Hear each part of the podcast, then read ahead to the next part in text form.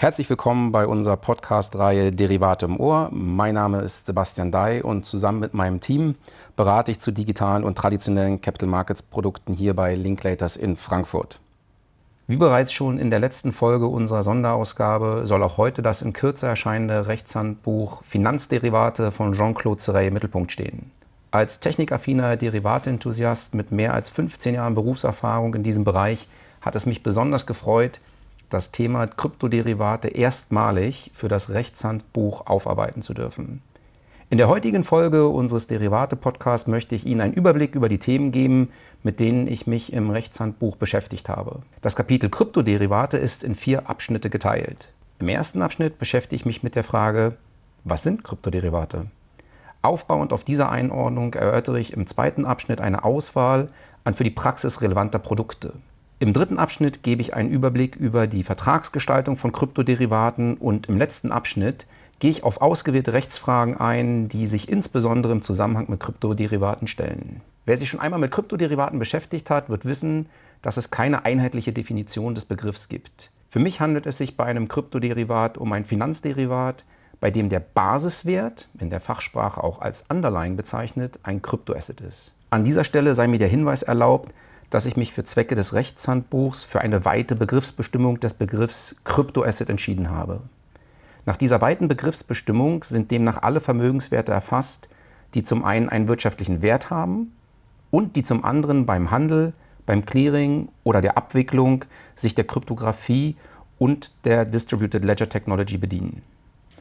Beim Schreiben des Kapitels zu den Kryptoderivaten ist immer wieder die Frage aufgekommen, inwiefern ein Kryptoderivat sich von einem Smart Derivative Contract unterscheidet. Deswegen geht das Kapitel im Detail auf die Funktionsweise von Smart Contracts ein und erläutert, inwiefern aus einem Smart Contract ein Smart Derivative Contract wird und zu guter Letzt, wie sich Smart Derivative Contracts von Kryptoderivaten unterscheiden. Nachdem der erste Abschnitt die Grundlagen der Kryptoderivate behandelt, werden im zweiten Abschnitt konkrete Produkte besprochen. Hierbei gehe ich auf Krypto-CFDs und Krypto-ETNs ein unter Berücksichtigung der Wesensmerkmale eines Contract for Difference und einer Exchange Traded Note. Aufgrund der Aktualität von Kryptowährungen wie zum Beispiel Bitcoin und Ether ist diesen ein eigener Unterabschnitt gewidmet. In diesem wird insbesondere auf die rechtliche Einordnung der Kryptowährung eingegangen. Für die Praxis von Relevanz ist auch die vertragliche Ausgestaltung von Kryptoderivaten. Wie bei traditionellen Finanzderivaten auch, gebe ich im dritten Abschnitt einen kurzen Überblick darüber, wie an Handelsplätzen gehandelte Kryptoderivate und bilateral gehandelte Kryptoderivate vertraglich dokumentiert werden. Hierbei gehe ich kurz auf das Trading und Clearing von Kryptoderivaten ein, sowie auf die Benutzung von nationalen und internationalen Rahmenverträgen. An dieser Stelle möchte ich darauf hinweisen, dass es mittlerweile die ISTA Digital Assets Derivatives Definitions gibt, an deren Entstehung Linklaters als Drafting Council maßgeblich mitgewirkt hat. Ein zentrales Thema bei Derivaten und so auch bei Kryptoderivaten ist die Frage nach der Anwendbarkeit des vertraglichen Closeout-Nettings. Hierbei stellt sich insbesondere die Frage, wie Kryptoderivate einzuordnen sind. Eine Frage, die sich im Zusammenhang mit Kryptowährungen immer stellt, ist die Frage, ob Kryptowährungen wie traditionelle Währungen einzuordnen sind. Aufgrund der weitreichenden Implikationen dieser Einordnung beschäftigt sich der vierte Abschnitt mit diesem Thema genauer. Die Frage, ab wann ein Kryptoderivat nicht mehr rückabgewickelt werden kann, wird im letzten Teil des vierten Abschnitts behandelt. Dass es bei Kryptoderivaten auf den unterliegenden Kryptoasset ankommt, verdeutlicht der Vergleich der Settlement Finality Regelung mit Blick auf Kryptoderivate mit Kryptowährungen als Underlying und Kryptoderivate mit Kryptowertpapieren als Underlying.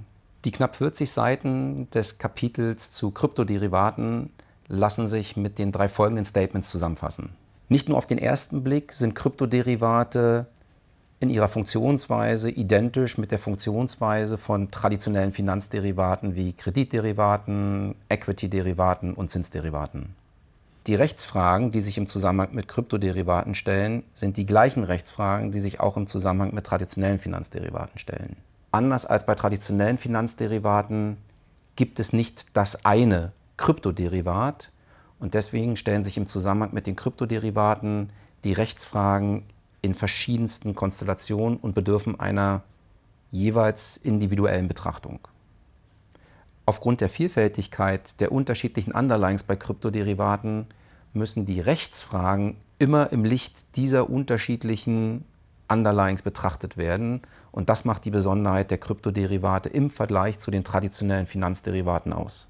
Ich hoffe, dass diese Episode unserer Podcast-Reihe Ihr Interesse an Kryptoderivaten geweckt hat. Im nächsten und letzten Teil unseres Specials wird es um das Thema EMIR gehen. Ich freue mich jetzt schon darauf, meinen Kollegen Marc Völker ankündigen zu dürfen, der in der Neuauflage zu den Neuerungen in diesem Bereich geschrieben hat. Viel Spaß mit dem Buch und unserer Podcast-Reihe Derivate im Ohr.